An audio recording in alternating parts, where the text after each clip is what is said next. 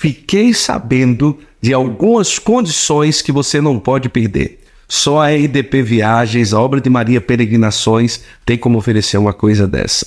Considere uma viagem dessa ou qualquer outro roteiro com quem sabe fazer viagem com espiritualidade. Olha o que vai aparecer agora na sua tela, estas oportunidades mais do que especiais.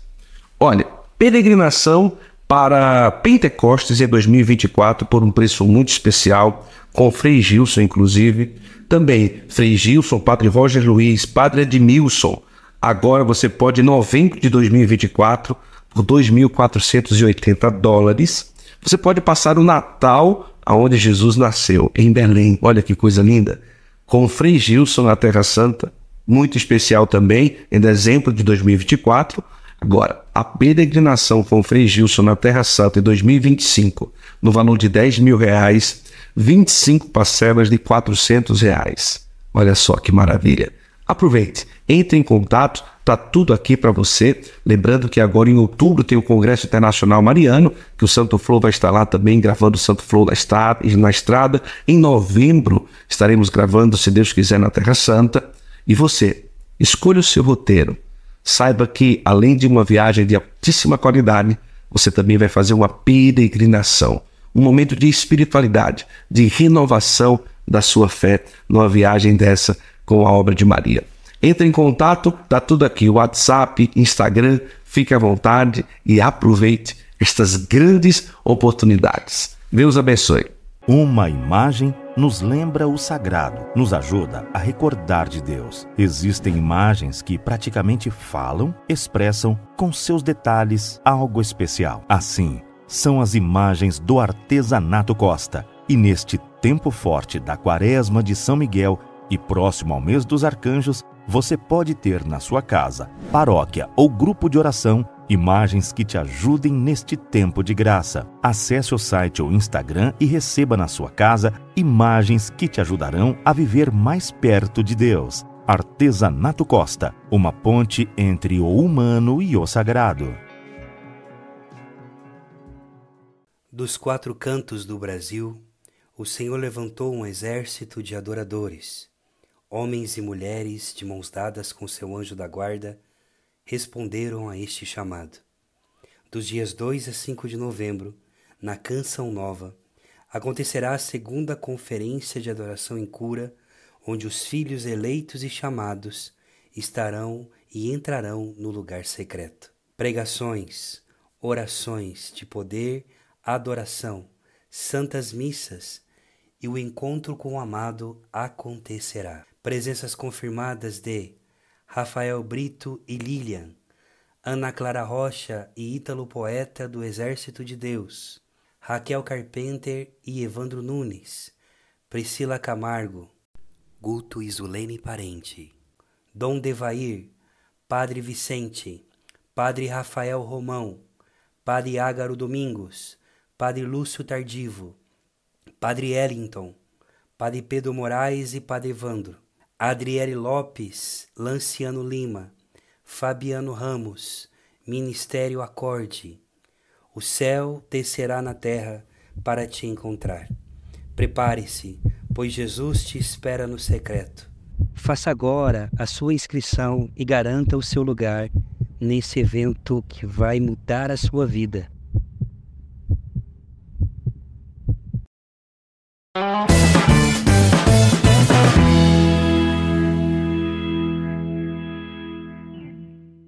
Começa agora mais um episódio do nosso Santo Flow Podcast. Que alegria estar com você aqui mais uma vez para mais uma produção do nosso Santo Flow. Sinta-se muito acolhido, muito acolhida nessa conversa de hoje, diretamente aqui do Centro Universitário Católico Ítalo Brasileiro, que nos acolhe aqui nesse estúdio hoje, que é o estúdio temporário. Em breve estaremos aí mostrando para você o nosso estúdio definitivo do Santo Flow.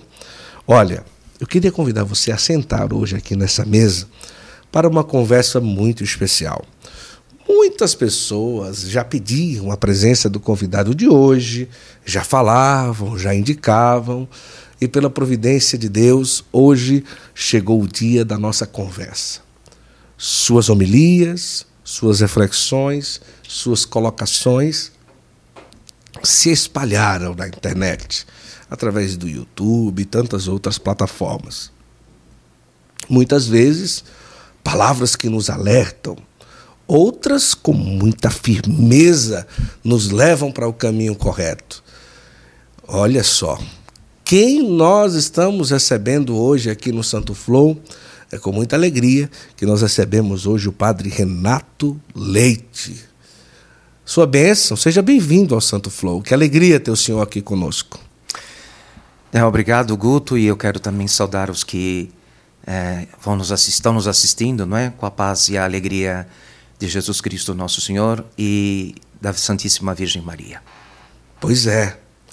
Eu fiquei olhando assim as homilias, nossa, esse padre é meio bravo, né?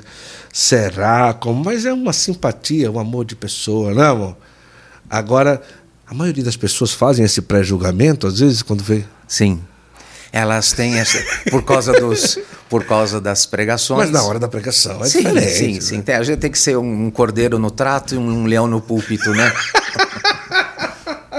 que maravilha! É. As pessoas perguntam muito e eu vejo que no Google é uma é uma busca é, recorrente sobre isso.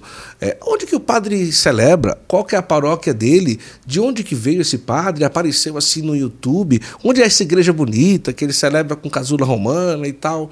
Como que é hoje a realidade do padre Renato Leite para o pessoal ficar bem situado, né? Então, é, eu não tinha nenhuma pretensão de, de, de fazer estas coisas, esta, a, a pregação e o ensino uh, se projetarem pela internet. Isto foi uma iniciativa dos rapazes da nossa congregação mariana. A paróquia tem uma congregação mariana certo. chamada Congregação Mariana da Maculada Conceição de Maria Santíssima em São José. Eles tomaram esta iniciativa certo. de começarem a gravar os sermões, as pregações, as homilias da missa tradicional e publicarem estas pregações. E aí, com o tempo, as pessoas começaram a descobrir e a divulgar outros, outras plataformas, outros sites começaram a, a, a copiar, não é? E a, a, transmitir também estas pregações. Alguns começaram a fazer pequenos cortes destas partes mais incisivas, vai, uhum. né? mais eloquentes. E, e, publicarem, até, até me, eu fui informado e depois acabei descobrindo que até um ou outro site de igreja evangélica achou interessante e publicou publicou o como chama um, esses pequenos cortes. Sim. Então assim assim fomos fomos crescendo e, e, e, penso que tem sido um serviço válido, sobretudo para quem tá, está mais distante, às vezes não dispõe das melhores fontes de formação e informação. No caso, atualmente, o senhor é padre na Diocese de Santo Amaro? Sim, sou padre da diocese, da, da, do clero secular da Diocese de Santo Amaro, pároco da paróquia Rainha Santa Isabel de Portugal, ao lado do, do Autódromo de Interlagos. E eh, temos aí, e celebramos, além da paróquia, temos a missa tradicional, a missa, uh, a, a, a, missa antiga em latim, Sim. celebrada aos domingos, ao meio-dia, na capela da Santa Casa de Santo Amaro. Ah, então, na paróquia, o senhor celebra normalmente. Normalmente, rito, normalmente, no, sim, sim. O sim. rito é, atual. Ah, né? Sim, sim. E, e ao meio-dia, aos domingos, lá na capela da Santa, da Santa Casa aqui em Santo Amaro. Sim. Ao lado de Interlagos, fica próximo mesmo à, à, à paróquia? Portão G do Autódromo. Olha só que é, coisa. Bem do lado. Mas quando tem evento, corrida, não, não atrapalha alguma coisa? Sim, sim. Temos este incômodo por causa da é, das, uh, aqueles bloqueios que são feitos por causa do trânsito certo. e do movimento dos helicópteros. Ah, Isso nos atrapalha bastante. Mas enfim, vamos. Mas as pessoas do evento vão à missa, não? Não, pouco, não, pouco, né? Até porque ficamos isolados, não é? Eles põem aquelas, aquelas grades eh, que isolam, então as pessoas só podem circular pelos, pelos espaços demarcados pelas grades, não tem liberdade para ficar saindo. Sim. O senhor falou a padroeira, como chama? Rainha Santa Isabel de Portugal. Olha, não entendi. Padroeira? Sim, como porque, que? porque a, a, comuni a, a, comunidade, a comunidade de onde surgiu a paróquia foi fundada, estava na fundação um grupo de portugueses. Certo. Que fundou a comunidade de que, da qual depois se originou a paróquia. Por isso ela tem esse nome, Rainha Santa Isabel de Portugal. Mas eu não sabia que poderia ser a padroeira da paróquia ou o nome da paróquia. Como que é? Não, é, o, o, o, nome da paróquia é o nome da padroeira da paróquia, Rainha Santa Isabel de Portugal. Ah, Rainha Santa Isabel de Portugal. Ah, tá, tá, tá, tá, tá.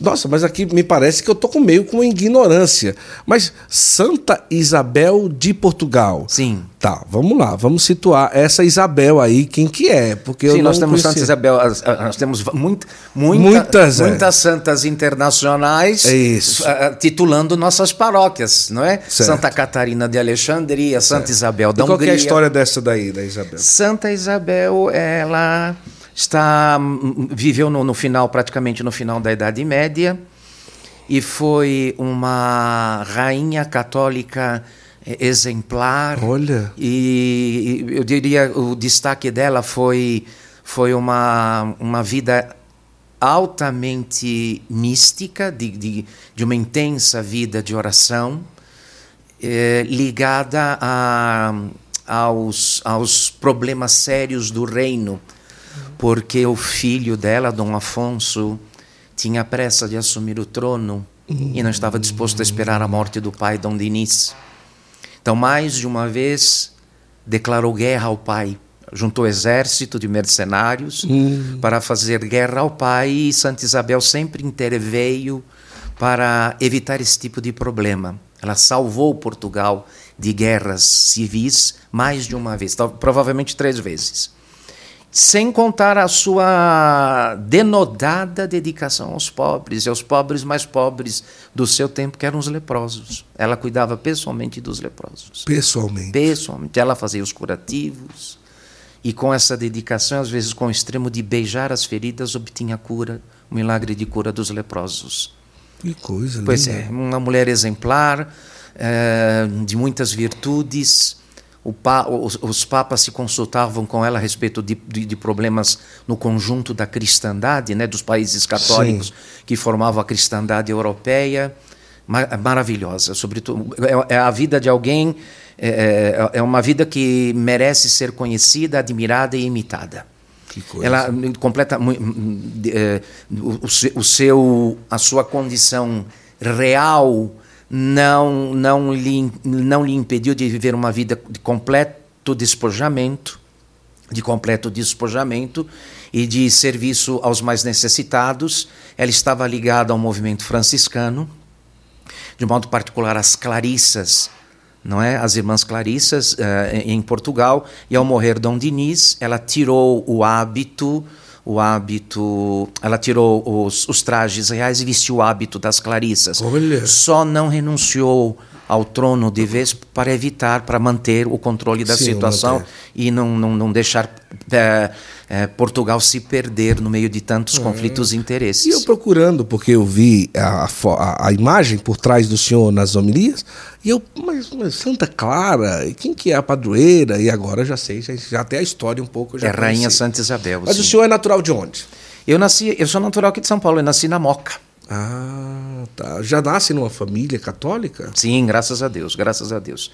Aquela região, aquela região onde eu nasci é conhecida hoje como o leste europeu, não é? Porque nós temos muitas comunidades que eh, que migraram para lá, sobretudo os italianos.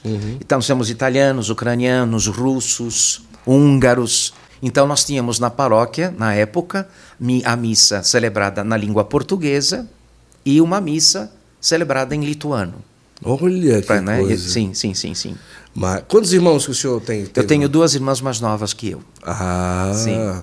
como que foi o início da vida, padre? Já como pequenininho pensava em ser padre? Como que foi a infância e adolescência aí do padre Renato? Então, eu, eu, eu- veja, eu fiquei muito impressionado porque nós no Brasil não temos a noção do que foi a vida na Europa com aquelas com as duas guerras e depois com com a questão do comunismo.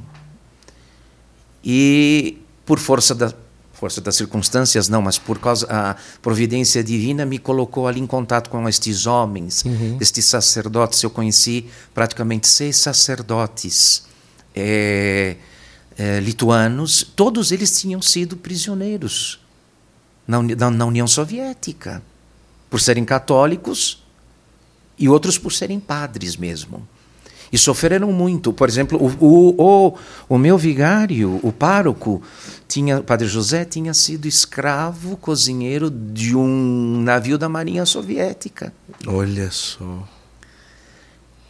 É, então, e quando eu tive contato e vi estes homens que não se, não se conhece, não se tem, não é? A gente vê estes heroicismos artificiais só nos heróis de, de, de, de, de desenho animado. Mas quando eu vi heróis vivos, eu disse: eu quero ser um homem assim. eu quero ser um homem assim. Olha. Então, já com oito, nove anos, eu, eu, eu, tinha decidido ser padre. De lá, de, de lá para cá, foi, foi isso que eu vivi. Eu não conheci outro tipo de vida a não ser esta direcionada para o sacerdócio católico. O que era que eles contavam que hoje, já depois de tanto tempo, ainda marca a vida do senhor, né? Eles contavam a fome, contavam sobre fome, sobre frio. Um dos padres eh, que eu, com quem eu convivi foi deportado para a Sibéria, enfrentou invernos de 50 60 graus abaixo de zero. Meu Deus do céu. Olha aí, dá certo, filha? 50, 60 graus abaixo de zero. Na Sibéria, não é?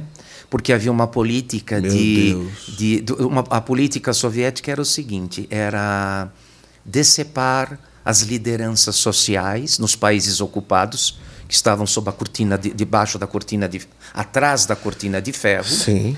Era é, tirar é, tirar as lideranças, principalmente as lideranças locais, que era dos bispos e dos padres, Sim. né? Isso sempre os, comuni os comunistas sempre fazem isso. E depois, então, uh, depois, então uh, deslocar populações, deslocar as populações originais e colocar russos no lugar. Hum, para desestabilizar estes povos que estavam sob o domínio do Partido Comunista. Ah, então eu, então eu, eu, eu não aprendi isso de livros. Eu aprendi, é o que eu ia falar agora. Eu aprendi isso das vítimas.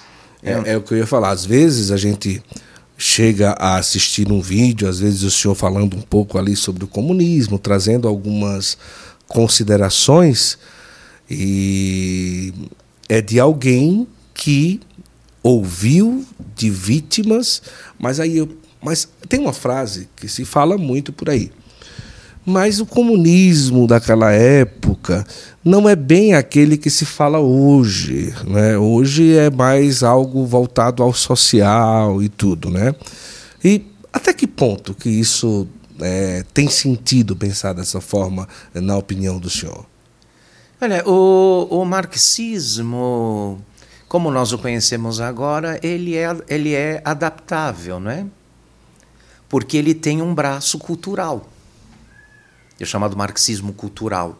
Uhum. Ele tem um braço cultural, então ele, ele procura se infiltrar nas diversas expressões culturais para fazer prevalecer esse tipo de pensamento, esse tipo de que é essencialmente ateu, que é essencialmente ateu, materialista, não é?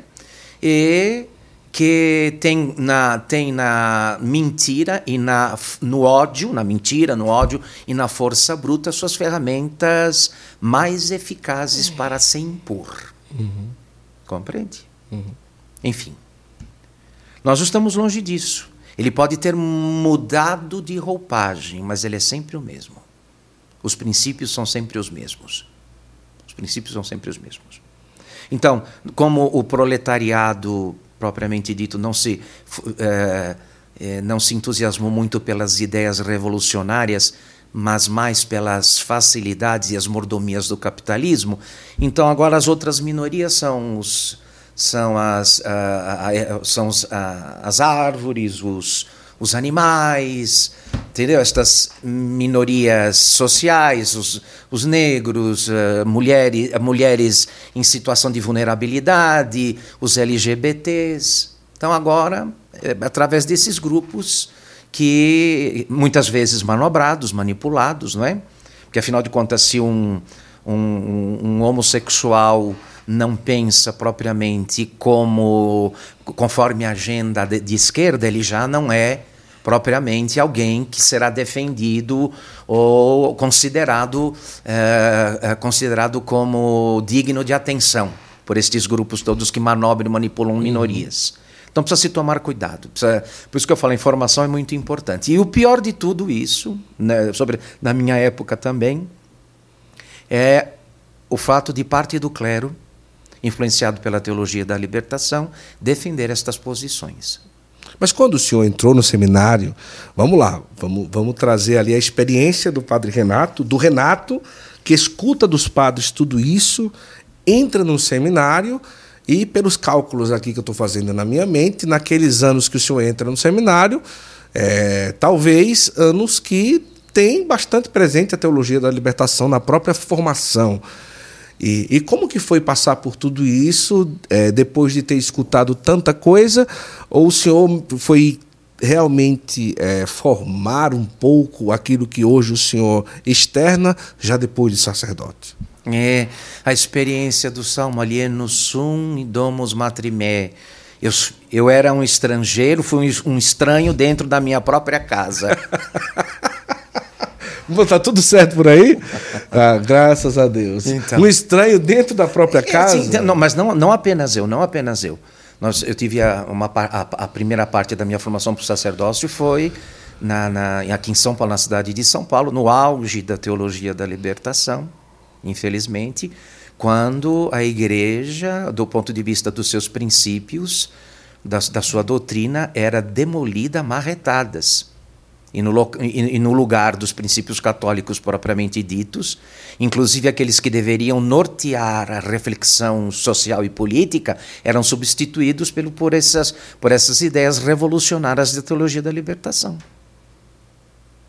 E ali passou por tudo isso. Sim o senhor mais silenciava ou chegava a bater de não, frente? As pessoas não, não, não havia. Eu, eu, isso eu tenho que isso eu tenho que dizer. A gente estava num ambiente hostil, mas eu não eu não fui desrespeitado propriamente, não é hostilizado direto de modo direto. Mas aquelas o que se escutava era Sim, as, mas aquelas não eram não eram as ideias que eu havia aprendido desde criança sobretudo naquele ambiente católico, genuinamente católico, de onde eu vinha. Praticamente era. Quando eu me deparei, eu me dei conta, estou em outra religião, isso aqui não é mais a religião católica. Uhum.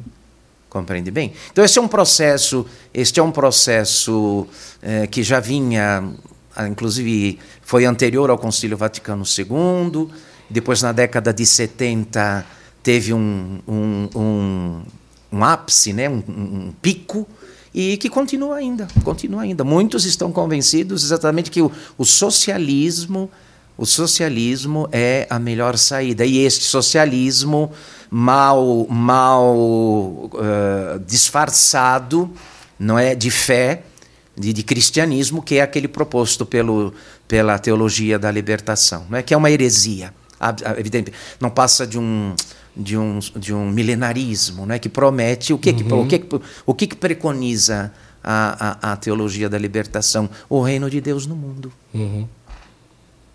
É, estabelecimento de uma realidade social, política e econômica, de igualdade e fraternidade, compreende bem? Prescindindo da graça. Como é que homens feridos pelos, pelo pecado podem estabelecer por si sós, uhum. Por si mesmos, o reino de Deus na terra. Isso é uma loucura. Então, milenarismo, é um, um milenarismo. Agora, o senhor já se ordena aqui na Diocese de Santo Amaro? Não, não. Eu fui ordenado na Arquidiocese de Aparecida. Eu fiz meus estudos teológicos ah, lá. Tá. Fui ordenado por Dom Geraldo Maria de Moraes Penido. Na, na época, arcebispo de Aparecida. Certo. Sempre como padre é, diocesano? Sempre como padre diocesano. E aí, depois de um tempo, é que vem aqui para São Tomás. Sim, aí a convite de Dom Fernando, vim ajudar aqui, porque a diocese estava ainda em formação, havia o seminário se formando, ele precisava de padres para ajudar. Ah, então, como me... professor também? É para como, é para acompanhar na formação, para dar, para ajudar. É, na, é, também como professor, eu vim dar uma mão. Aí ficou até hoje a mão. Sim, a mão tá, está dada. Agora as duas. Agora As duas mãos foram, jeito. ficarão dadas. Mas que maravilha. Olha, é, pessoal, hoje a conversa está sendo muito boa. É, daqui a pouquinho eu quero aproveitar aqui e agradecer a você que está conosco. Coloca aí nos comentários o que é que você está achando aqui da nossa conversa. Vai mandando para todo mundo, dizendo: Padre Renato Leite está no Santo Flow hoje. E a conversa hoje, com certeza, sempre uma conversa muito boa. É, algumas pessoas chegam a a- acabar acabam linkando a figura do senhor com algumas organizações mais tradicional, tradicionais. Algumas pessoas acabam linkando, porque o senhor celebra no rito antigo a questão da fraternidade de São Pio X, mas já houve alguma ligação não? Olha, eu conheço os padres, sou amigo deles, não tenho nenhuma ligação, mas é, com relação à fraternidade de São Pio X e o seu fundador, Dom Marcel Lefebvre, que dizia que nós, que a Igreja, e ele pro- procurou inclusive alertar o Papa Paulo VI a respeito do que viria no futuro, eu não posso é, concluir outra coisa a não ser que ele tinha razão, porque ele dizia: nós vamos passar do liberalismo para a apostasia. E os fatos não o desmentiram até hoje, infelizmente, né? Os fatos não desmentiram. Eu tenho uma grande admiração, admiração pelo trabalho deles, porque de qualquer modo, realmente, eles procuram salvar aquilo que é genuinamente católico e que não passou por estas deformações, não passou por estas deformações, não é? Que debilitar deformações doutrinais que debilitaram a fé e o culto. A fé e o culto. Então, quando às, vezes algum fiel me procura dizendo, padre, a gente vai, no, vai numa missa e não sabe se está num, num culto protestante, no culto, num culto pentecostal, eu falo, eu, eu entendo, eu, eu compreendo perfeitamente. Porque tal fé, tal missa, tal missa, tal fé. Então não se pode, não se pode considerar que não houve nenhuma é, é, nenhum tipo de agressão deliberada ao depósito da fé, não é? Algumas questões foram colocadas, algumas questões foram colocadas no limbo, na sombra, outras foram negadas e outras foram deturpadas. Compreende? Então você vê, você vê, até por, até você pode, você pode verificar isso pela, pelo que os padres dizem, pelos que os, pela, por aquilo que os padres ensinam.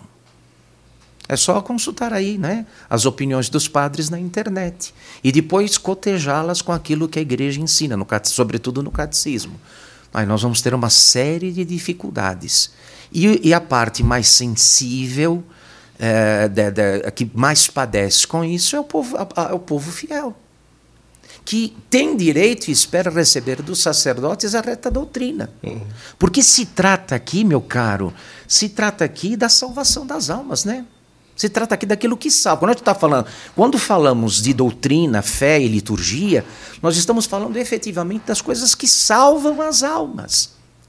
Mas se como, como, como foi ventilado uns anos atrás, aqui não existe mais inferno,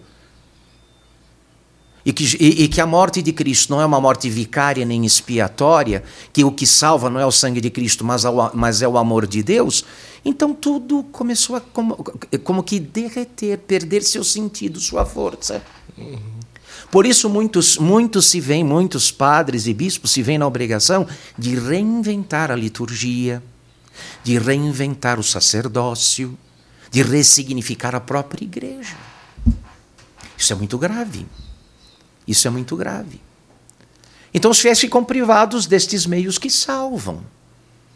É? Lhes é oferecida, lhes é oferecida, oferecido um pábulo, um alimento que não é propriamente o, o que vem da mesa da igreja, né?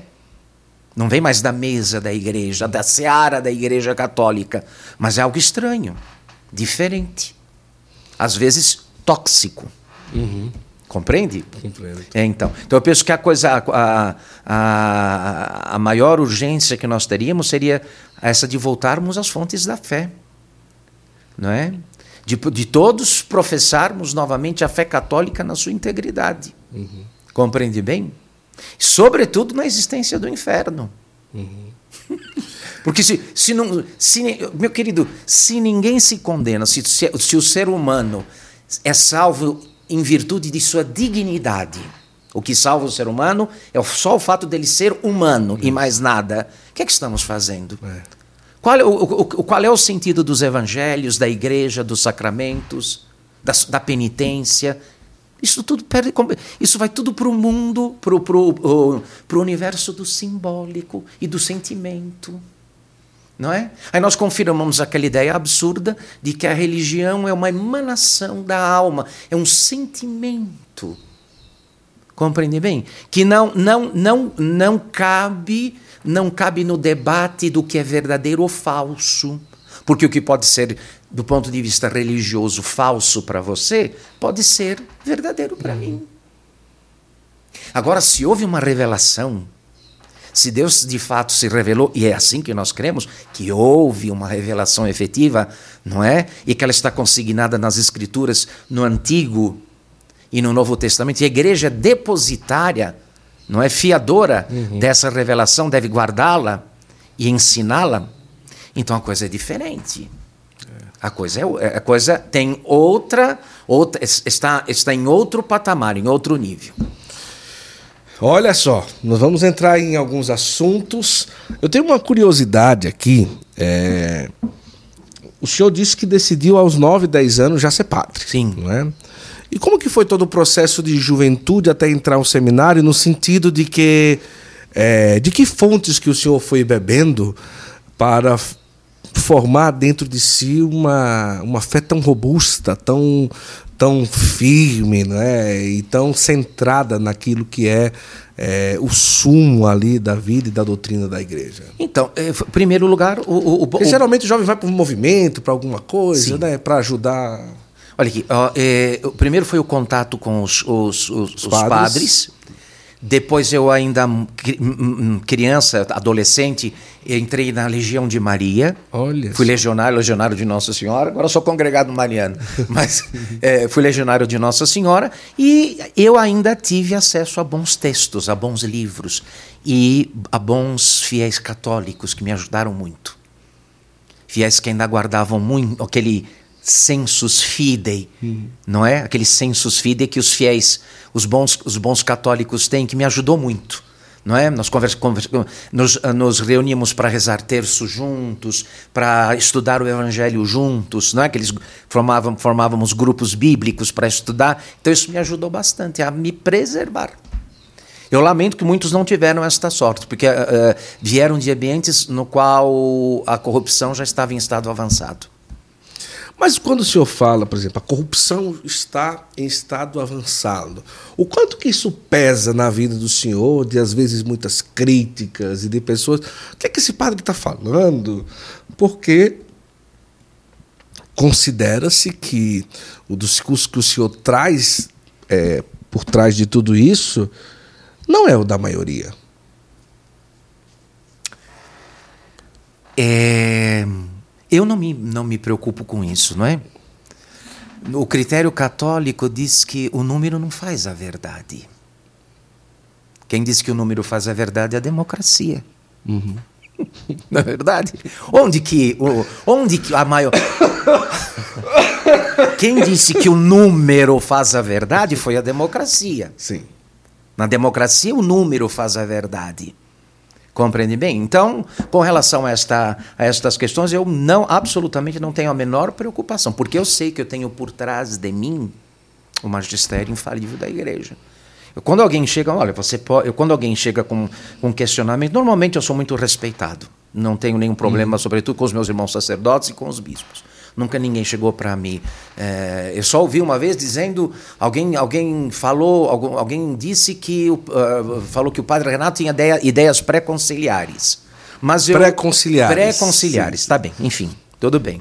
Foi, foi essa crítica que eu ouvi. Mas é, eu estou disposto, alguém, se alguém não, não está. É só me mostrar no, no conjunto do que a igreja acredita onde é que eu estou errando. E eu me penitencio. Compreende bem? Uhum. Agora, do ponto de vista das opiniões, enfim, não, não, não compreender, não posso aderir à maioria porque a, só na democracia a maioria faz a verdade, né? O número faz a verdade. Acho que, se não me engano, é Santo Atanásio que diz: Se o mundo estiver contra a verdade, eu estou contra o mundo. Olha aí. É, então. Nós, temos, nós, nós precisamos, então, ainda mais agora, na, na atual circunstância e próximos do sínodo, da sinodalidade, sínodo da sinodalidade. Sinodalidade, um termo que não existe nem na, nem na, na tradição teológica, nem nos, nos próprios documentos do Concílio Vaticano II. Se nós não tivermos, tivermos clareza da fé, nós vamos aceitar qualquer coisa inclusive que se instale uma outra igreja nas estruturas da Igreja Católica Romana.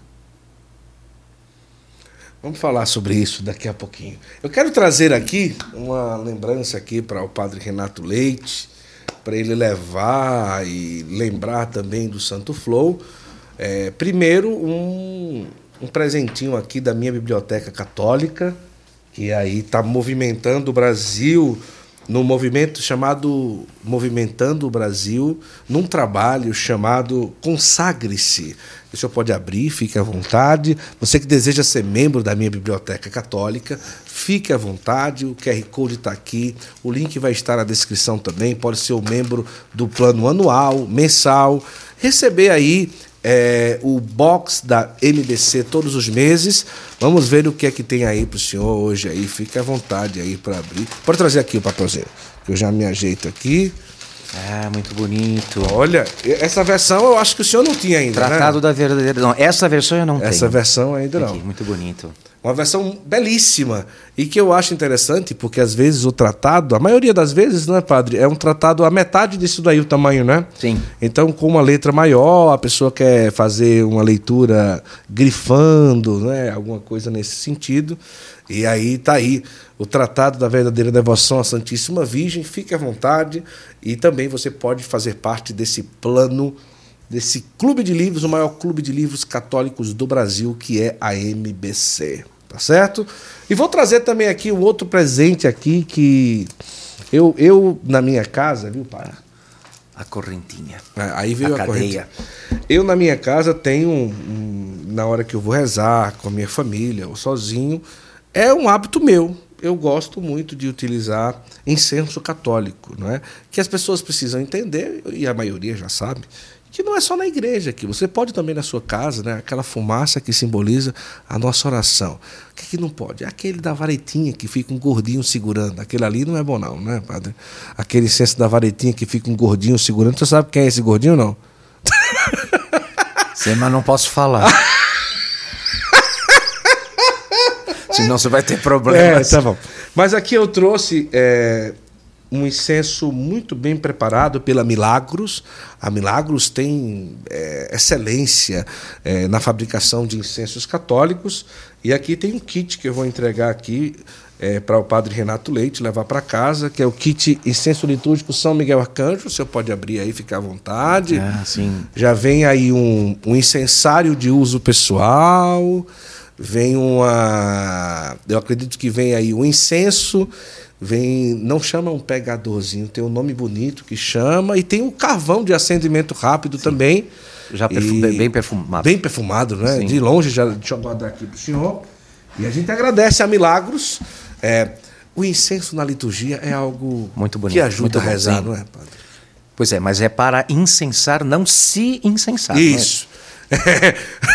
É, para incensar não, é, e não se, se incensar. incensar. Tá bom. É, o se incensar é outra coisa. É outra coisa. Tá né? bom. Que bom. Olha, agora. É, em muitas das pregações que o senhor faz, o senhor traz ali uma conotação de fim dos tempos, de cuidado, prepare-se, como que está a sua vida, não é? E tudo, não é? O padre Duarte Lara também veio aqui há um tempo atrás.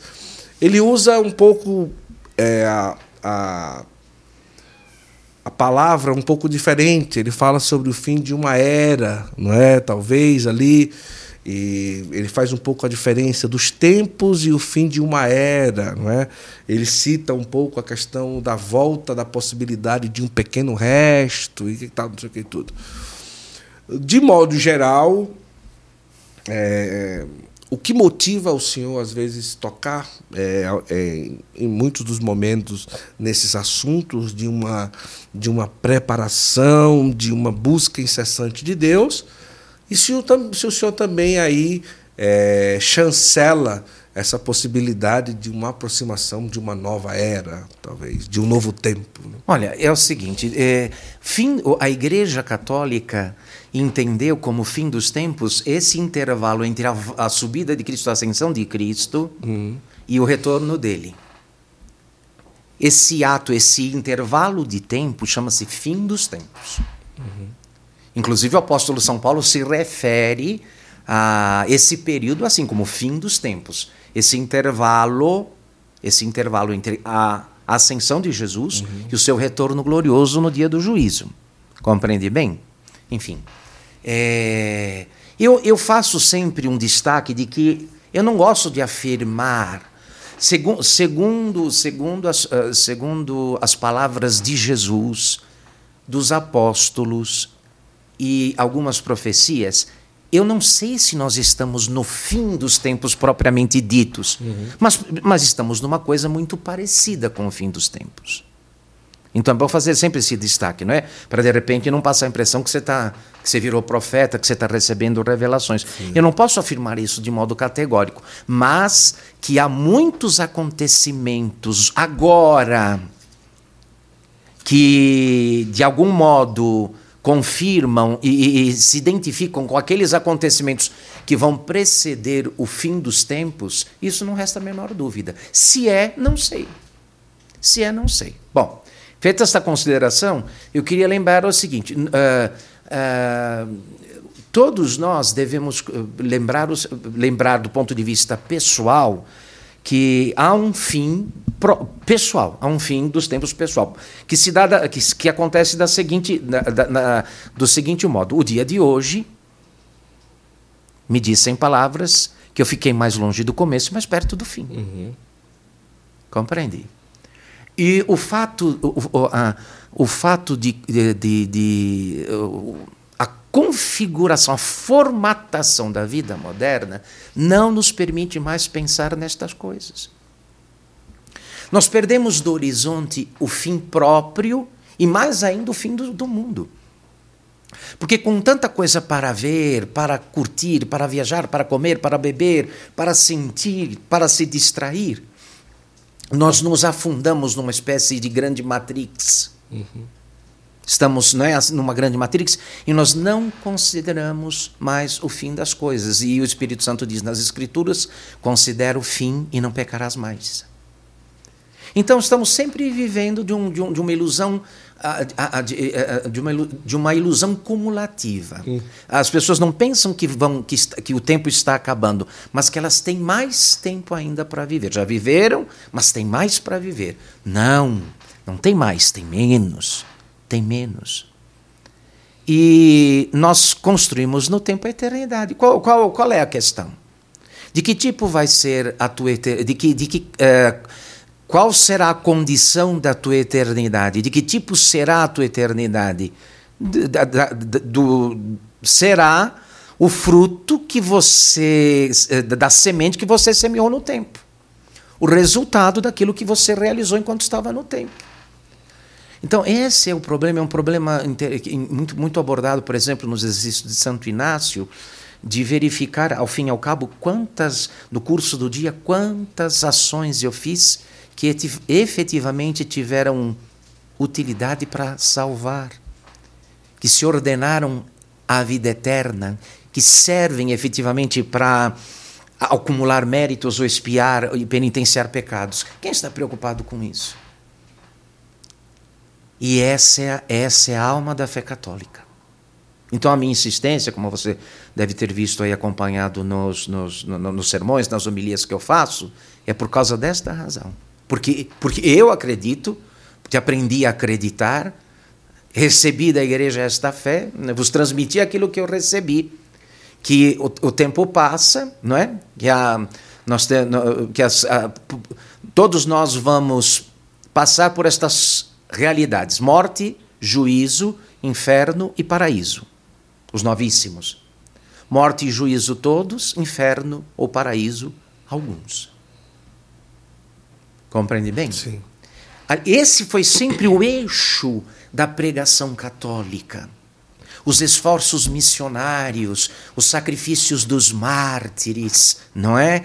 Todo o empenho da igreja, eh, do, do, do, do ponto de vista de envolver, inclusive, uh, não, não apenas os religiosos, mas até as autoridades, uh, os reis, os príncipes católicos, nesses, foi, na conquista de novas terras, para evangelizar, foi por causa disso para povoar o céu, para dar aos homens ao, ao, os meios necessários para se salvarem. E agora, com o que é que estamos preocupados? Com as árvores. Estamos preocupados com a salvação das árvores. Compreende bem? Infelizmente, é com isso que fomos. É, é, é, é nesse, nesse buraco que fomos parar. Com o que é que estamos preocupados, não é? Com, com o, o, o, o bem, com o, a nossa realização no tempo tão somente, não é? Uma espécie, o materialismo impregnou de tal modo nossas ações que desapareceu este horizonte de eternidade, não vemos outra coisa a ser, outra meta a ser atingida a não ser a de uma vida cômoda, confortável, não é com sobra financeira podendo pagar um bom plano de saúde, podendo comer bem, para garantir que os dias aqui se prolonguem e sejam cheios. E quem de nós sabe, né, quanto quanto lhe resta para viver? Quanto quem de nós sabe? Essa foi toda a sabedoria do santo. Você pega, os, pega, pega os, as meditações do Santo Afonso Maria de Ligório, né, que agora estão sendo publicadas e republicadas aí, esses, essas meditações diárias de Santo Afonso Maria de Ligório, todas elas nesta linha. Olha para o céu, olha o fim. Está chegando, prepara-te, acorda, levanta-te, desperta do desmaio, sai da embriaguez. Compreende? E outros tantos, né? todos, todos estes bons homens. O, o, o, Padre Pio, agora perto de nós, agora, o Padre Pio também. O que fazia aquele homem, aquele santo? Uhum. A não ser acordar as almas, não é? E falar-lhes: olha, arrependa-te. Ele não faz, sabe, Padre Pio não fazia pregações nem sermões na missa, ele fazia no confessionário para Isso, cada penitente, para cada pessoa, no intuito de convertê-las, de fazê-las abrir os olhos para a vida eterna. Agora, é, muitas vezes o, uma primeira reação, o senhor falou uma coisa muito, muito interessante, que, por exemplo, no mundo que estamos não cabe mais isso, porque a gente faz tanta coisa, tanta coisa, e muitas vezes a primeira reação é dizer, nossa, mas esse padre Renato ele é muito duro, e nossa, mas é muito pesado, não é? Colocando medo nas pessoas e tal.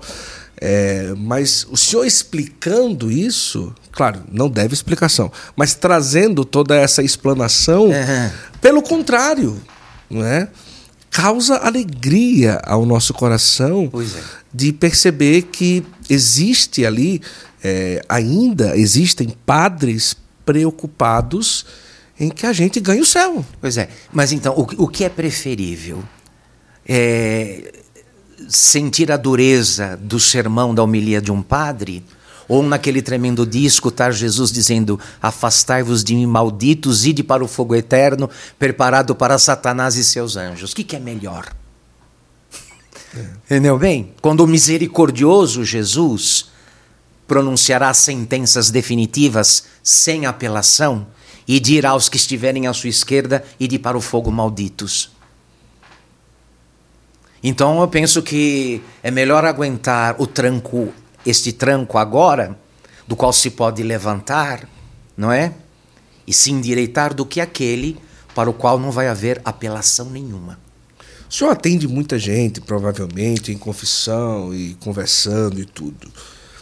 Se nós pudéssemos aqui é, criar de uma forma improvisada uma mini cartilha para um leigo no mundo atual, é, buscar o céu. O que o senhor escreveria nessa cartilha que pudesse o leigo ler de uma forma resumida e entender, ah, se eu fizer isso daqui, eu tenho possibilidades de ganhar o céu. Sim. Então, três coisas eu acho fundamentais, sobretudo para esses tempos difíceis, e, e, e, que são, são as seguintes aqui. Olha, se alguém me disser, padre, qual é o mínimo? A primeira coisa, faz, faz a reconciliação com os dez mandamentos da lei de Deus. Reconcilia-te com os dez mandamentos da lei de Deus. Não se pode pensar em nada na vida cristã, nada, absolutamente nada, se não se faz a reconciliação, as pazes com os dez mandamentos da lei de Deus. Isso é a base, é o fundamento de todas as coisas, não é? Então, é, é, é, inclusive contra esse falso misticismo que aparece aqui e acolá de gente que acha né, que a casa, a casa começa pelo telhado, por visões, por aparições, não é? Por, por fenômenos extraordinários, carismáticos. Não, a casa começa pelo fundamento, pelo alicerce, pela base. E a base são os dez mandamentos da lei de Deus. Então, primeira coisa, faz as pazes com os dez mandamentos porque os dez mandamentos marcam o caminho da vida eterna. Uhum. Quem, quer, quem quer chegar ao céu, vá pelos mandamentos. Não tem outro caminho, a não ser aquele caminho demarcado pelos dez mandamentos. Segunda coisa, os, as, as duas fontes de, de maior cura e de maior libertação para o homem pecador, para o homem fraco, filho de Adão, feito da lama de Adão, estão de modo, de modo ordinário no sacramento da penitência e na Eucaristia. Sacramento da penitência e Eucaristia. Então, aquele que quer chegar efetivamente a uma vida configurada de Jesus, deve apoiar-se nestes dois sacramentos: a comunhão, a comunhão e a confissão. E com relação à confissão, não, não permitir intervalos grandes, mesmo, mesmo que não haja pecado grave, uma vez por mês pelo menos. Em casos, em períodos de tentação mais grave, mais forte, a cada semana. Certo? A comunhão, a comunhão, o ideal seria todos os dias, não sempre pelo menos aos domingos. Bem, fe, bem com, uma, com uma boa preparação, uma, uma, uma preparação boa e depois uma boa ação de graças. Certo? E, por fim, uma terna devoção à Santíssima Virgem Maria, que se expressa pela recitação diária do Santo, pelo menos do Santo Terço. Uhum. Pelo menos do Santo Terço. Então, eu penso que no, no, no, no é, é, é, algo acessível a todos, não precisa, não é nada assim que demande você se ligar a um movimento, a um grupo, fazer qualquer tipo de iniciação. É algo que está aí na ordem do dia, acessível a todos a prática dos dez mandamentos, o, a frequência a frequência ao sacramento da penitência e da Eucaristia e a devoção a Nossa Senhora com a recitação diária do Santo Terço. Seria o básico, o mínimo. Olha só, vamos, antes de passar aqui para o próximo assunto, olha, você vai levar uns brindes para casa. Não faz mal, né? Não, faz bem. faz bem. Os brindes fazem muito bem. E eu quero falar agora da arte sacro, que é a autoridade quando se fala de paramentos litúrgicos. Há mais de 25 anos no mercado, um zelo, um carinho pelas vocações e pela liturgia. Imagina, uma empresa brasileira que já vestiu dois papas, né? na Jornada Mundial da Juventude, fabricou 20 mil casulas e tem todo um, um, um jeito é, carinhoso e zeloso de pensar cada paramento, inclusive é, paramentos especiais, numa ocasião especial de diocese, de paróquia, ali, é, alguma festa centenário e tudo. Inclusive, Padre Renato, tem uma aba lá no site da Arte Sacro, que é a aba para presentear. Que é o quê? Eles fomentam que as pessoas busquem lá no site um presente para o padre, para o diácono, para o seminarista, porque muitas das vezes o presente do padre, a pessoa fica meio na correria e o que é que sobra para dar? Uma toalha. Já ganhou muita toalha, padre? Não. Já muita. lenço também. Toalha, lenço, caneca e às vezes vinho, né? Também é interessante, né? Mas é, os padres gostam também de ganhar isso, né? Agora imagina se você puder ir lá no site da Arte Sacro e escolher. Tem uma aba lá para presentear. E você vai escolher para presentear o seu padre. Eles vão te ajudar a escolher um presente para o padre. Inclusive, a gente tem uma lembrancinha da Arte Sacro aqui, viu, padre? É um, é um, um voucher especial que a Arte Sacro envia aqui para, para os nossos, para, para, para o senhor hoje que é um voucher que, através desse QR Code aqui, o senhor vai comprar lá 250 reais do que o senhor quiser, lá no site da Arte Sacro. Então basta colocar o celular aqui nesse QR Code, uma pessoa já vai falar com o senhor e lá o senhor vai poder escolher, às vezes uma estola de confissão, um símbolo, alguma coisa que o senhor queira. Fica à vontade. Já tem 250 reais para utilizar como o senhor quiser na arte sacro que realmente está aí. Que coisa, né? Arte sacro, olha, vale a pena. Você que vai presentear um dia um padre, ou o senhor que é sacerdote, já conhece, a maioria já conhece a arte sacro, né? Então vale a pena. E agora eu quero trazer o momento do nosso artesanato Costa, que vai hoje presentear o Padre Renato com uma nova companhia na sua casa. Olha, Olha. que coisa! Olha, eu penso que por tantas é, características da veemência com que o senhor prega, o senhor deve viver muitos combates, como qualquer católico, mas o senhor, como sacerdote e como alguém que busca ali sustentar. Então, nós decidimos, junto com o Artesanato Costa, é, enviar essa imagem de São Miguel para que o senhor possa usar na sala de trabalho, na casa, como o senhor achar melhor. E o artesanato Costa que é sempre uma beleza naquilo que faz. E, e não é fake, é do senhor de verdade. não é fake. Se eu vou segurar, não, no final eu já levo comigo e ninguém vai tirar da mão.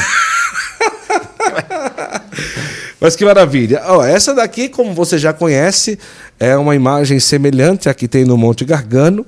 E você pode também, de acordo com a sua devoção, acessar o site, o Instagram do Artesanato Costa, que faz um trabalho sensacional.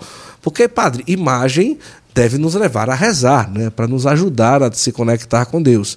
E o artesanato Costa é sempre um capricho, né, sim, que eles sim, fazem, sim, né? sim, sim, sim, bem, bem perto da perfeição, com grande realismo. É, vale muito a pena. Sim. Então tá aqui, hoje o Padre Renato vai levar São Miguel para casa e você que está aí, acesse o site, o Instagram, fique à vontade e conheça. Peça também na sua casa uma imagem do artesanato Costa. Vamos lá. Ô padre, é, vamos aqui é, ser um pouco intrometido, não é? Eu imagino que devem existir grupos é, de WhatsApp, de padres e tudo, não é?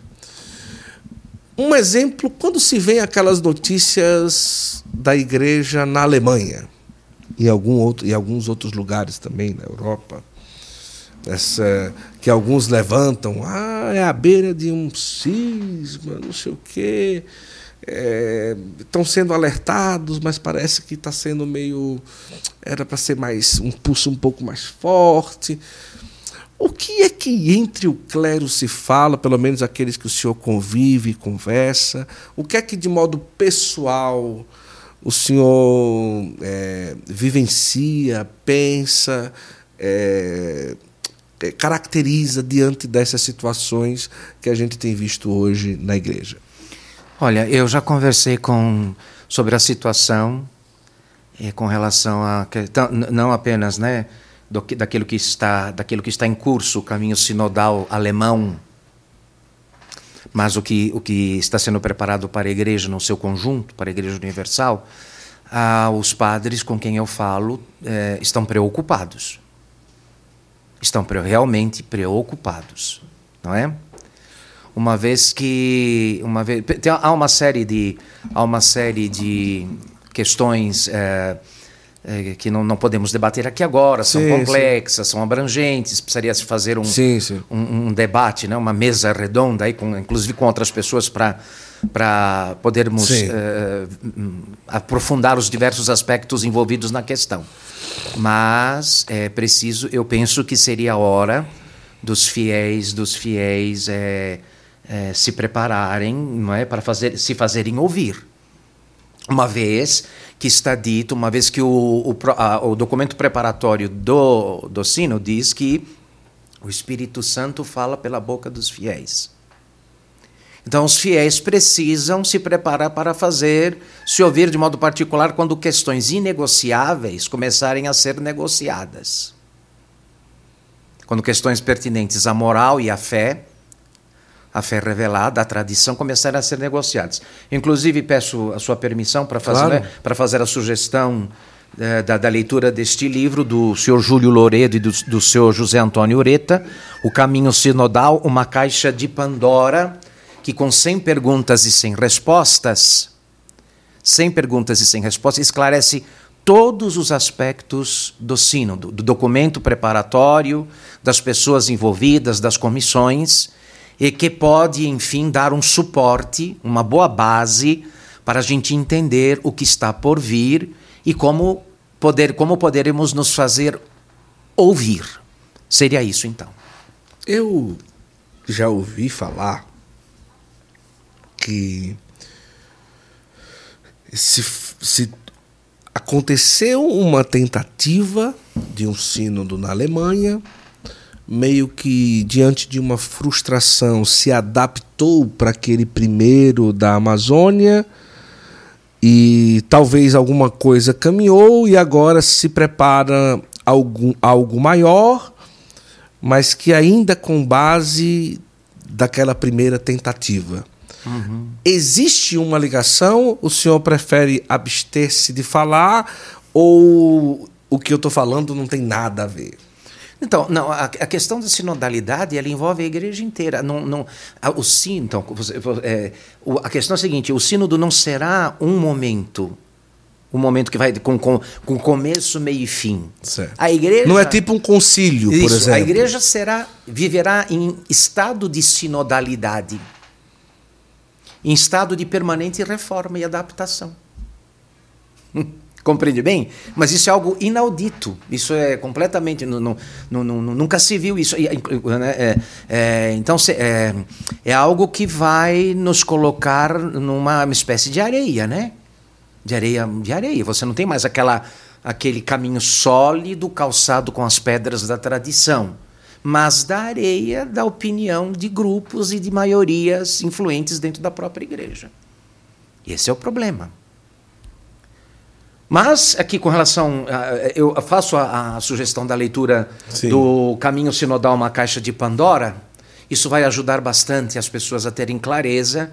E uma vez que o próprio documento do Sínodo diz que o Espírito Santo fala pela boca dos fiéis, então, né, então, então, evidentemente, todos os fiéis deverão ser ouvidos, também aqueles que têm, com razão, algum tipo de preocupação. Diante de uma possível. é, diante, é, diante de uma possível mudança ou adaptação, entre aspas, é, ou até mesmo adequação à realidade, que seja resultado de um caminho sinodal. Como que um católico ele deve olhar para si e caracterizar que ele continua no caminho correto? Aonde estar a linha em dizer assim: eu estou com a igreja e não abro mão, eu estou com a verdade e não abro mão? Um leigo, ou um católico em geral, que se preocupa com isso. Nossa, mas se alguma coisa mudar, como o senhor fala, princípios é, ne- inegociáveis que podem chegar a ser negociáveis. É, qual seria a lâmpada acesa para que a gente olhe o caminho que eu vou seguir é esse daqui e eu estarei na verdade de Nosso Senhor. O Catecismo da Igreja Católica. Certo. Está ali. O Catecismo da Igreja Católica, que não pode ficar nas prateleiras das livrarias católicas, nem nas estantes das casas dos que se dizem católicos, mas que deve ser estudado e aprofundado para que, como diz, como diz a Escritura, cada um saiba dar a razão de sua fé. Porque crê assim, porque não pode crer de outro modo, porque faz assim e porque não pode fazer de outro modo. Então, essa segurança que nós precisamos está consignada no catecismo que compendia tanto toda, toda a interpretação que a igreja faz das escrituras sagradas, não é? E, e essa interpretação que está ali na tradição, o modo, o modo como a igreja sempre acreditou. O critério, o critério é o critério de São Vicente de Lérins, né, para situações dessa natureza, quando se chega a crises dessa envergadura, o critério é este aqui: acreditar em tudo aquilo que sempre foi acreditado por todos em toda parte. Olha que coisa. Esse é o critério católico. Ah, mas o que, que eu devo acreditar? Mas ali é o bispo que está falando, é o Papa que está falando, e não sei, aquela assembleia se reuniu democraticamente, a maioria. Maioria não faz verdade. A maioria faz a verdade nas democracias. Entendeu? A maioria, a maioria mandou nosso Senhor Jesus Cristo para a cruz. A maioria que estava no pátio do, do quintal, lá do pátio do, da, da, casa do, do, de Pôncio Pilatos, mandou nosso Senhor Jesus Cristo para a cruz. O número não faz a maioria. O nosso critério é o critério, aquele critério dado por São Vicente de Lérins no comonitório, que diz, é? em situações assim, rejeitar as novidades e só, não é? só, a, a, só admitir aquilo que foi acreditado sempre, por todos e em toda parte. Compreende? E, isso, isso, isso está, esse critério está ali esmiuçado, explanado nas, nas teses do catecismo católico, do catecismo da Igreja Católica. Então, a melhor, a melhor, uh, a melhor atitude na atual conjuntura seria voltarmos à mesa de estudo com o catecismo aberto. Uhum. É, o senhor tem uma certa proximidade ou devoção às aparições marianas, de uma forma geral, ou escolheu algumas para que tivesse uma aproximação maior? Como que é? Olha, eu, eu é, sim, eu, com eu estive em pra, vários lugares de aparições marianas, nem, não tinha nem feito esse projeto, mas eu conheci a Guadalupe, eu, no México eu conheci eh, a Medalha Milagrosa em Paris, eu conheci Lourdes, eu conheci Fátima, eu fui ordenado sacerdote em Aparecida, na Basílica, onde ali no santuário sim, de Nossa Senhora. Então, eu sempre tive esta ligação com estas manifestações de Nossa Senhora. Mas as que me despertaram interesse é, foram as de Fátima. Foi, foram as aparições sobre as quais eu mais me debrucei, mais estudei. As aparições de Nossa Senhora de Fátima em 1917. Uhum. As pessoas, no geral, ficam muito é, atraídas pelo segredo, né? Pela revelação. O ser humano, em geral, ele gosta disso, né? E tudo. Mas, às vezes, aquilo que se pede à aparição é até um pouco mais é, majestoso ou o sumo de tudo está ali e nem tanto naquilo que as pessoas chamam do segredo revelado, do primeiro, segundo, terceiro segredo, não é, padre? Ou o que, é que o senhor pensa? O senhor, ah, não, acho que tem muita importância essa questão desse segredo que foi revelado e tal, não sei o quê, desse mistério todo. Ou ou acredita que o sumo estaria naquilo que se pede a aparição e não simplesmente no segredo que as pessoas esperavam que fosse revelado em si. Então, toda toda é uma coisa curiosa, nós temos que relacionar as aparições com os momentos históricos para entendê-las. Sim. Para não, não achar que é uma espécie de capricho do, do céu, né? De repente, Nossa Senhora diz: Não, vou dar um passear pela terra, dar um passeio lá. Fazer uma luz bonita no céu, é, né? É, exato. Todas as aparições estão ligadas com situações graves, tanto do ponto de vista do que se dá da igreja como no mundo. Certo. Então a gente tem que contextualizar as aparições para entender a gravidade e autoridade daquilo que vai ser, daquilo que está contido nas, nas, nas revelações, naquilo que, vai, naquilo que é dito pela Virgem Maria. Compreende bem? Com relação às aparições de Fátima, por exemplo, o mundo não é mais o mesmo depois de 1917, porque foi o ano da Revolução Comunista, uhum. a respeito da qual Nossa Senhora disse que a Rússia espalharia seus erros pelo mundo, como de fato espalhou. Como de fato espalhou. Nós brasileiros, que o digamos, compreende bem? Então, eh, ela vem também porque, eh, porque algo está falhando do ponto de vista da vigilância e da ação profética da igreja, dos uhum. pastores, que muitas vezes adormecem, silenciam, calam, não se fazem mais ouvir. Então, como boa mãe que desperta, vem acordar os filhos num, numa situação de perigo iminente, ela vem para exatamente para isso, para fazer os filhos acordar. Essas coisas que a Virgem Maria disse está dentro do carisma pastoral, né? O, o carisma dos pastores, papa, bispos e sacerdotes, contém, né? Os, os, os vamos, deixa eu ver se eu me faço entender. Os, os pastores da igreja, pela ordem, pelo sacramento da ordem, têm este faro. Uhum para discernir, como, como gostam de dizer, os sinais dos tempos e alertar o rebanho dos perigos que corre. Mas às vezes ficam inertes, apáticos.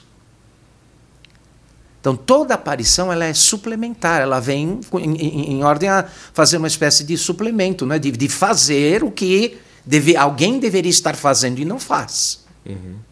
Compreende? Não, não, não deveriam acontecer, porque nós já temos o Evangelho. Nós temos, a, a, a, nós, nós, nós temos a autoridade magisterial da igreja. Uhum. Os pastores têm o carisma da profecia.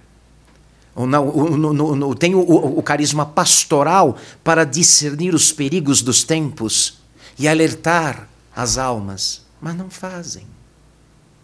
Então é preciso esta intervenção extraordinária do céu para suprir esta carência, este vácuo, uhum. em ordem a alertar as almas, né? Porque é um fenômeno dessa, um fenômeno desse quando o céu se abre, né? E, e começam a acontecer como como como foi em Fátima no dia 13 de outubro, de outubro, de 1917, o milagre do sol, o sol uhum. diante de 70 mil pessoas, inclusive diante dos inimigos da igreja que estavam lá, em nome de desmascarar a fraude e que viram o milagre do sol, não é? Estas coisas acontecem exatamente como uma assinatura do céu, não é? Debaixo daquilo que a Virgem está falando, daquilo que a, da, da, das mensagens que a Virgem trouxe. É muito sério. Então, às vezes as pessoas, as, a, a, as pessoas, quando ouvem a notícia de uma aparição, já se enchem de curiosidade. Ai, onde é? Quero ir ver. Mas nós, nós deveríamos nos encher, nos encher sim de preocupação, de temor. Algo vai muito errado para demandar do céu esse tipo de intervenção. Uhum. Compreende? É isso. Interessante essa abordagem, viu? Muito interessante mesmo. E aí, minha filha, como estamos por aí, vamos nos preparando aí para as, umas perguntas que eu guardei aqui para, para os os finais, ainda temos aí um tempinho para a gente conversar. Eu quero muito agradecer a Sabatini Camisetas, que aqui hoje eu estou de, de, de ave cheia de graça e você pode acessar aí no, no site ou no Instagram das camisetas Sabatini, inclusive camisetas personalizadas para festas de padroeiro, é, algum evento que você vai ter, as camisetas Sabatini elas fazem muito bem feitas, né? É. E eu quero agradecer ao seu Juca e a dona Gracinha que fizeram essa batina para mim. Muito obrigado, seu Juca, dona Gracinha, pela batina. que maravilha! Seu Juca e dona Gracinha. Dona Gracinha, seu Juca e dona Gracinha. Que maravilha. Então tá aí, olha, o site das camisetas Sabatini. Depois a gente traz o site do seu Juca. E da dona Gracinha. e aí você pode ir lá escolher a estampa que você achar melhor. E eu vou dizer uma coisa para você, realmente vale muito a pena, muito confortável. Eu sempre digo, né? Imagina a pessoa sair de casa com algo que nos leva para Deus, a pessoa olhar para você e lembrar de Deus através do que você está vestindo. Isso é muito interessante.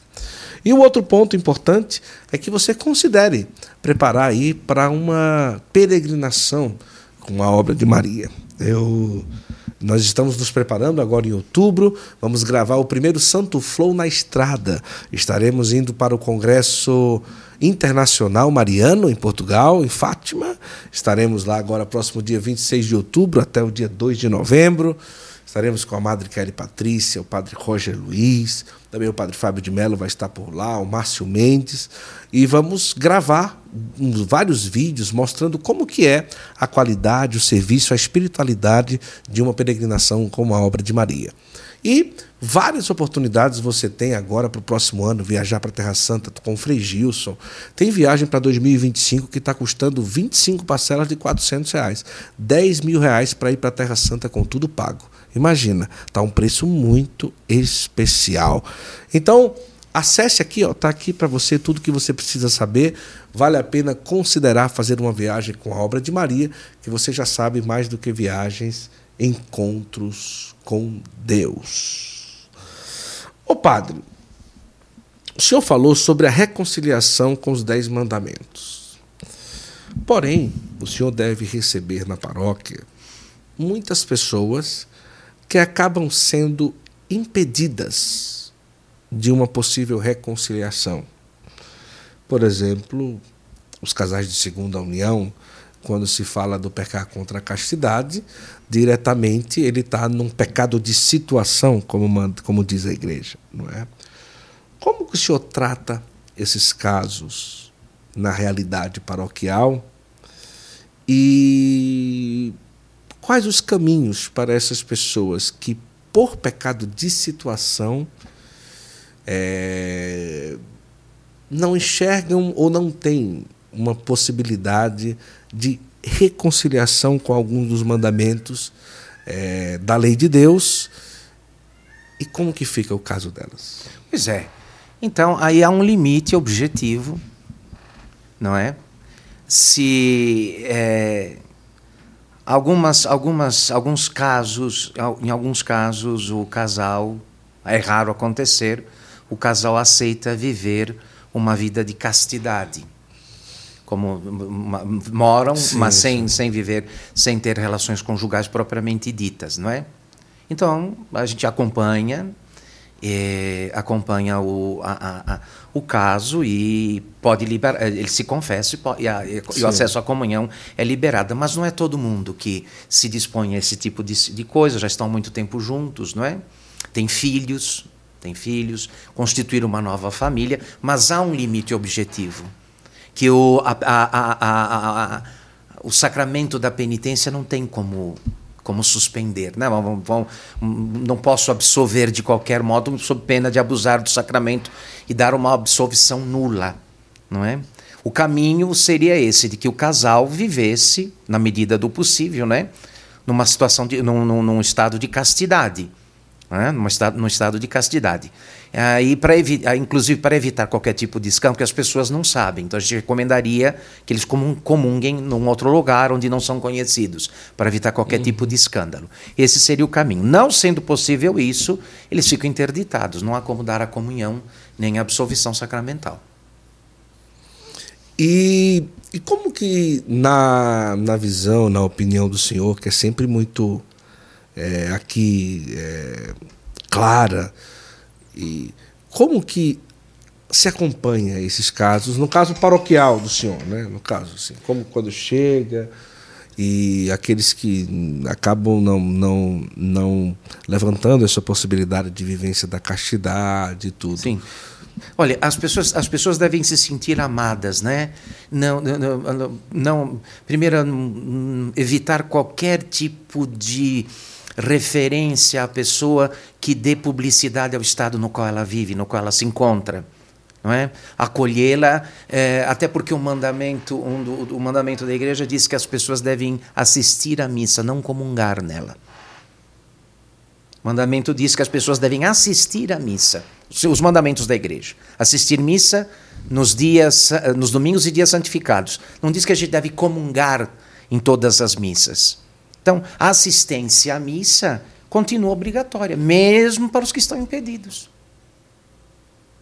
Então, ah, alguém poderia dizer, não, mas eu, eu tenho um limite, vivo em segunda em situação. Eu não vou à missa, então eu não, não posso comungar. Não, isso está errado. Porque o mandamento da igreja diz que você deve assistir à missa, não comungar nela. Uhum. Prevendo que há pessoas que objetivamente não vão poder comungar. Aqui, ah, eu, tô, eu cometi um pecado grave. Meu Deus, estou em estado de pecado grave, não posso comungar, então não vou à missa. Isso não existe. Você estaria, você estaria juntando um pecado a outro. Então a obrigação da assistência à missa é para todos, para, não, importa, não, não importa o estado no qual se encontrem. Tá certo? É, devem ser sempre acolhidos, sempre bem tratados. Eu tenho casos assim, né? Tenho casos assim. Tenho casos assim. É, e posso até ir é mais longe, né? Às vezes aparece lá um casal de rapazes uhum. que assistem à missa. Eles nunca, eu, eu sei da situação na qual eles, eles estão, eles vivem. Nunca tocaram no assunto comigo, mas a gente sabe né, na situação. Eles não comungam, eles não comungam, mas assistem à missa e são bem acolhidos, me cumprimentam, os tratam muito bem, sem problema nenhum, sem problema nenhum. Então essa, a, a, essas, esses limites não podem não podem, essas, essas coisas que não, a gente não pode resolver de modo imediato, não devem ser motivos para qualquer gesto que denote falta de caridade, que fa exclusão nesse sentido, né? Não uhum. sai daqui, você é um, você não presta, você não serve para este grupo de perfeitos. Isso não, não pode ser. O senhor está há quanto tempo lá na paróquia? Na, Agora, na atual? Nesta atual estou há 13 anos. Olha que é. coisa, é. que, que maravilha, já há muito tempo, né? Já. Já, mas hoje já não ajuda no seminário, né, com, com na formação do seminário. Não, não. Eu tenho a minha, eu tenho um, um, eu, eu, acompanho as congregações marianas do Estado de São certo. Paulo. Sou diretor das congregações marianas do Estado de São Paulo e cuido da tenho, tenho, tenho a paróquia e faço esse trabalho também é, nas redes sociais. Nas redes sociais. Que maravilha, que tem sido um trabalho muito bom. As pessoas estão acompanhando, estão divulgando. E é algo realmente muito interessante. E para você que ainda não conhece, é, no YouTube Padre Renato Leite. Isso. Canal, meu canal Padre, Padre Renato Leite. E no Instagram também. Não, eu não tenho, mas algumas pessoas abriram lá e ficam colocando cortes das, das, é, das, é, das pregações. Eu, é, como é que se diz? Eu, os que me ajudam são voluntários, têm uma série de compromissos e trabalhos. Eu não quis sobrecarregá-los, não é? Uhum. Com esta questão, porque isso tudo você sabe por experiência, dá muito trabalho, demanda muito tempo. E, e, até uh, do ponto de vista da, da minha vida como sacerdote, sim, do, sim. Da, da, do, da questão do, da vida espiritual, de oração, não quero me envolver além do necessário para não tirar tempo da, que eu, que eu, que eu, do tempo que eu preciso para rezar, para me preparar, para estudar. É melhor fazer menos e fazer bem. É verdade. É, uma curiosidade: o que, que reza de forma ordinária um sacerdote? Que, pelo menos, transparece que gosta de rezar. Rezar a missa e o ofício divino, né? Tem que certo. rezar. A Santa Missa e o ofício divino, as horas canônicas, a Sim. liturgia das horas. Certo. E aí, como acessório, terço. Acessório não é. O terço. Sim, sim, sim. O, isso, o terço não é obrigatório, sim, sim. mas é muito recomendado. Certo. certo. Alguma leitura espiritual? Ah, diária, diária. Ela, ela acompanha aí, ela acompanha. Não é? Eu, eu uh, olha, eu o meu um, um livro. Uh, imitação li, de Cristo? É a imitação de Cristo. É. Eu não não, é não me separo dele. São são Tinácio de Loyola que acrescentou nos, nas, nas, meditações dos exercícios a imitação, dizia que a imitação era o livro mais importante do mundo depois, depois dos da... evangelhos. É verdade. É. E, e, realmente, Eu, eu também tenho a prática de sempre é, fazer a leitura da imitação de Cristo. Dom Henrique, desde os nove anos de idade, né? eu posso contar, amor? Não. A história? Posso, né? Só fora do ar? Tem, voto de silêncio? Não. Não, agora vou ter que contar, né? Não, não, não posso. Mas o Dom Henrique, desde os nove anos de idade, ele, na torre da igreja, ele levava o livrinho e ficava fazendo a leitura é, da imitação de Cristo desde os nove anos de idade. E nos seus últimos, quando ele faleceu, é, sempre esteve lá ao lado da, da cabeceira, ali pertinho, a, a imitação de Cristo. É um livro que parece que se renova, não é? é ele, ele, ele tem uma mística diferente, não é? O livro da. A verdade não tem idade e não fica velha, então. É. A verdade não tem idade e não envelhece nunca. É. Padre, vamos aqui para os, os finais da nossa, da nossa conversa. Né? Já estamos a uma hora e um pouquinho, filha. Já aí? Olha que coisa, passamos do combinado, né, padre? Mas vamos lá. É... Qual o caminho hoje que nós temos para, mesmo diante de algumas situações que nos preocupam, não perder a esperança e a alegria e o gosto de viver como católico, de viver com Deus. Né? Existe um perigo da gente olhar ao nosso redor e às vezes querer largar tudo, abandonar tudo. É... E como devemos trabalhar de forma interior, trabalhar como cristão, para que a gente permaneça firme nesses tempos em que estamos vivendo, Padre? Olha, vamos, vamos rememorar a noite mais solene deste ano, que foi a noite da Páscoa, do sábado, a noite da vigília pascal do sábado para o domingo de Páscoa, quando no início da liturgia o sacerdote, ao abençoar o sírio, dizia: Cristo ontem, hoje, princípio e fim, Alfa e Ômega, a Ele o tempo e a eternidade, a glória e o poder pelos séculos dos séculos. Jesus Cristo tem o tempo todo e todo o tempo nas mãos dele. É o Senhor de todos os tempos. Não importa que tempo. O tempo favorável ou desfavorável, ou que sopra suave, ou que manda sobre nós uma, um furacão, uma tempestade, pouco importa.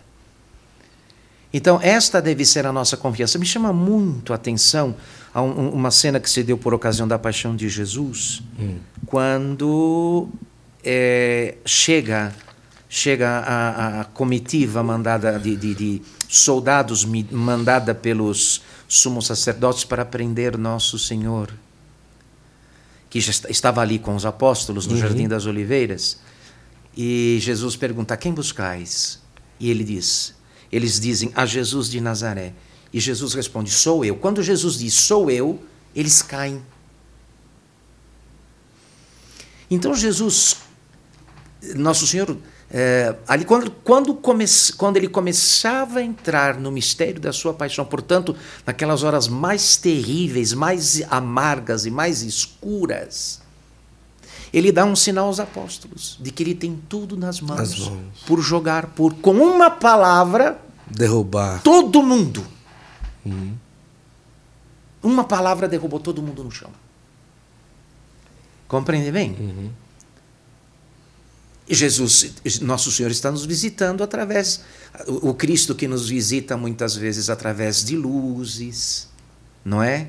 De brisas suaves, agora nos visita por esta noite escura, nesta sombra, nos visita por. Mas é sempre Ele. É sempre Ele. Quando pensaram que era um fantasma que vinha a caminho andando, andando sobre as águas do mar da Galileia, e começar a gritar os apóstolos, como fazemos hoje, estamos gritando. O que é que Jesus disse? Não temais, sou eu. Sou eu. É. Ele sempre está. Eis que estarei convosco todos os dias. Todos, não alguns dias, não algumas épocas, não em algumas, todos os dias até a consumação dos tempos. Pronto. Isto deve bastar para alguém que tem, que tem fé. Compreende bem? Veja o peso que os acontecimentos produzem nos nossos sentidos a ponto de, de, de pressionar a nossa fé, deixá-la do lado de baixo. Uhum. Então a gente tem esta tendência de avaliar, de aquilatar as coisas pela, pelos, pelos sentidos, pela, pelo impacto, pelo uhum. choque que os sentidos sofrem dos acontecimentos que vão, uh, que vão se seguindo. E não deve ser assim. Uhum. Não é? Nós olhamos pela fé e pela fé vemos o triunfo de Nosso Senhor e do Imaculado Coração de Sua Mãe. Isso deve nos bastar. Muito bom. Olha, eu quero agradecer ao Centro Universitário Católico Unítalo, Ítalo Brasileiro, é, que nos acolhe aqui. O Estúdio do Santo Flor, a nossa casa em São Paulo, fica aqui em Santo Amaro, no Centro Católico Ítalo Brasileiro. É, inclusive, se você deseja uma graduação bem feita com princípios católicos, pós-graduação, procure o Centro Universitário Ítalo Brasileiro. Aqui tem um colégio de ensino médio também, que é o Liceu, que é um colégio extraordinário. Aqui tem uma paróquia aqui dentro, com várias missas por dia, todo um trabalho pastoral de evangelização nessa universidade, que é a Casa do Santo Flor, aqui em São Paulo e vale a pena você conhecer, inclusive cursos de EAD. Você vai lá no site Ítalo Brasileiro, você vai ter a oportunidade de aprender tudo com muita qualidade e com princípios católicos, tá bom? E também convidar você, inclusive convidar o Padre Renato um dia para ele conhecer a nossa cidade de São Miguel Arcanjo, que está construindo um dos maiores complexos, complexos dedicado a São Miguel Arcanjo, na cidade de São Miguel Arcanjo, a 180 quilômetros daqui de São Paulo. Uma igreja semelhante ao Monte Gargano, um grande pavilhão devocional, e o estátua de São Miguel, que vai ser a estátua católica maior do mundo, já está sendo construído, como você está vendo aí, o projeto já o projeto vai ficar belíssimo, já iniciou a construção da estátua do pavilhão devocional, uma estátua de 69 metros, é, imagina, são um Cristo Redentor em cima do outro, para você ter ideia do tamanho. Né? Um prédio de 20 andares, em média. E vai ter um elevador que nós vamos poder subir no peito de São Miguel Arcanjo. Então, realmente, um lugar que tem todo o histórico. Eu queria convidar você aí no site da Basílica, Basílica de São Miguel Arcanjo, todo o histórico de uma aparição documentada de São Miguel Arcanjo na Revolução de 1932. Essa história eu vou contar depois para o Padre Renato para conhecer. Vale a pena, São Miguel aparece para cessar a guerra, não é? E documentado, é algo muito especial. Vale a pena você conhecer. Tem toda a história lá no site, tudo bem detalhado, mas tá aí o número para você ser um devoto de São Miguel Arcanjo ajudando a essa obra. Imagina, essa obra ser erguida com a sua ajuda, você deixar uma marca do céu aqui na terra através da sua contribuição. Tá bom? Tá aí o número. Eu vou deixar aqui com o Padre Renato Leite também é, o meu livro que conta a minha história, a minha convivência com Dom Henrique, um dom especial, a vida de um bispo mudou a minha história. E aí tem curiosidades daquilo que nós vivemos juntos, o nosso dia a dia. Está aí também, o senhor vai ter a oportunidade de, quando tiver um tempinho, fazer a leitura. E isso aqui é para o senhor tomar um cafezinho em casa e lembrar da gente quando for tomar um cafezinho, um leitinho quente, um suco, a tradicional caneca daqui do Santo Flow, que é fornecida pela Santa Mania. Olha aí, tá aqui, ó. Pessoal, novidade. Quer ter uma caneca dessa do Santo Flow na sua casa? Tem até a garrafinha, amor. Corre aí, traz a garrafinha também a garrafinha do Santo Flow, vai lá no Instagram Santa Mania Personalizados e você pode pedir que eles estão autorizados para comercializar a caneca do Santo Flow e também as garrafinhas do Santo Flow, como quiser. Imagina, tem uma aí na sua casa, você que gosta do trabalho aqui do Santo Flow, vai lá. Santa Mania é o lugar que você vai conseguir ter uma caneca do Santo Flow. E essa daqui o Padre Renato vai levar para tomar um cafezinho, um leitinho, alguma coisa assim parecida como ele quiser. Padre, eu quero agradecer a generosidade do senhor estar aqui conosco e espero que a gente se encontre mais vezes em outros momentos. Muito obrigado. Eu agradeço o Guto e a sua esposa aqui a, a, a oportunidade de poder falar aos inscritos no seu canal Espero que tenhamos feito algum bem. Muito bom. Né? É, dado luzes aí. E pedimos as orações, as, as orações do, do, daqueles que vão nos acompanhar, que vão assistir a esta entrevista, não é? Rezem pelos sacerdotes, meus queridos irmãos e irmãs. Os padres têm uma tarefa é, decisiva com relação ao futuro da igreja e do mundo, né? Rezem para que os sacerdotes possam cumpri-la bem, se tornando eles mesmos imagens vivas de Jesus Cristo. Muito obrigado pela, pela audiência, muito obrigado pela atenção. Vamos terminar com uma bênção? Sim. E a você que esteve conosco, eu quero agradecer de coração. Quero lembrar que a partir de agora, terminando essa conversa, você pode assistir no YouTube desde o começo. A partir de amanhã, Spotify, Deezer, Apple Music, Google Podcast. Os trechos você acompanha no Instagram, Kawaii, TikTok.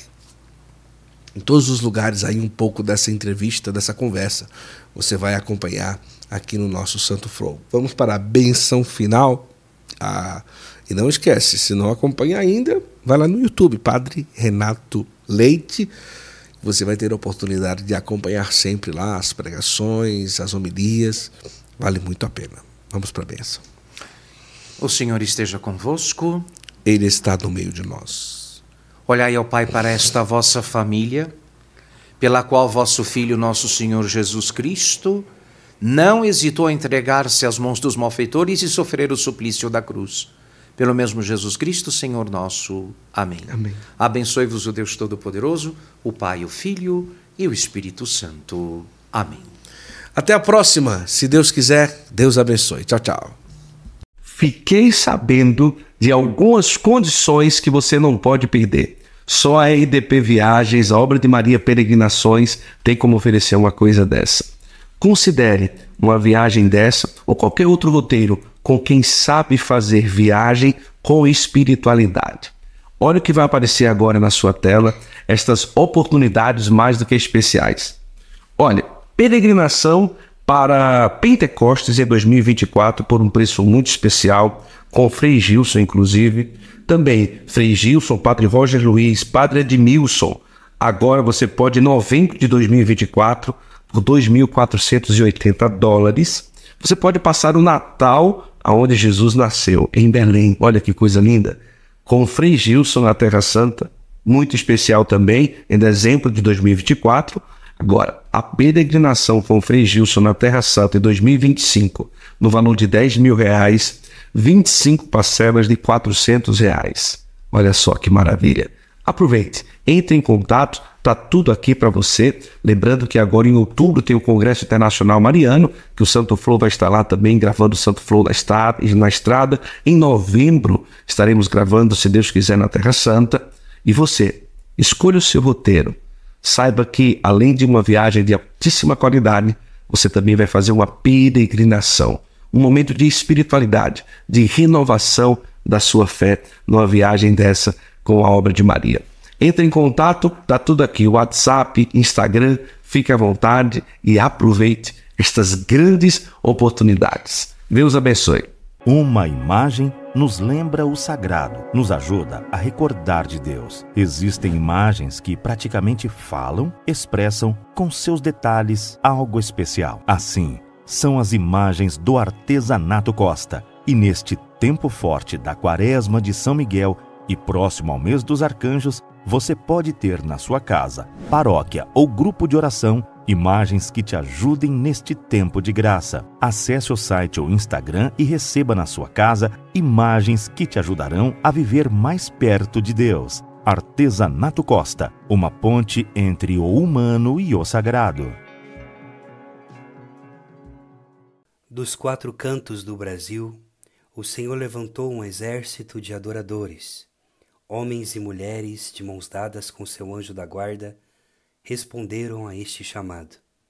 Dos dias 2 a 5 de novembro, na Canção Nova, acontecerá a segunda conferência de adoração em cura, onde os filhos eleitos e chamados estarão e entrarão no lugar secreto. Pregações, orações de poder, adoração, santas missas e o encontro com o amado acontecerá. Presenças confirmadas de Rafael Brito e Lilian, Ana Clara Rocha e Ítalo Poeta do Exército de Deus, Raquel Carpenter e Evandro Nunes, Priscila Camargo, Guto Isulene Parente, Dom Devair, Padre Vicente, Padre Rafael Romão, Padre Ágaro Domingos, Padre Lúcio Tardivo, Padre Ellington, Padre Pedro Moraes e Padre Evandro, Adriele Lopes, Lanciano Lima, Fabiano Ramos, Ministério Acorde.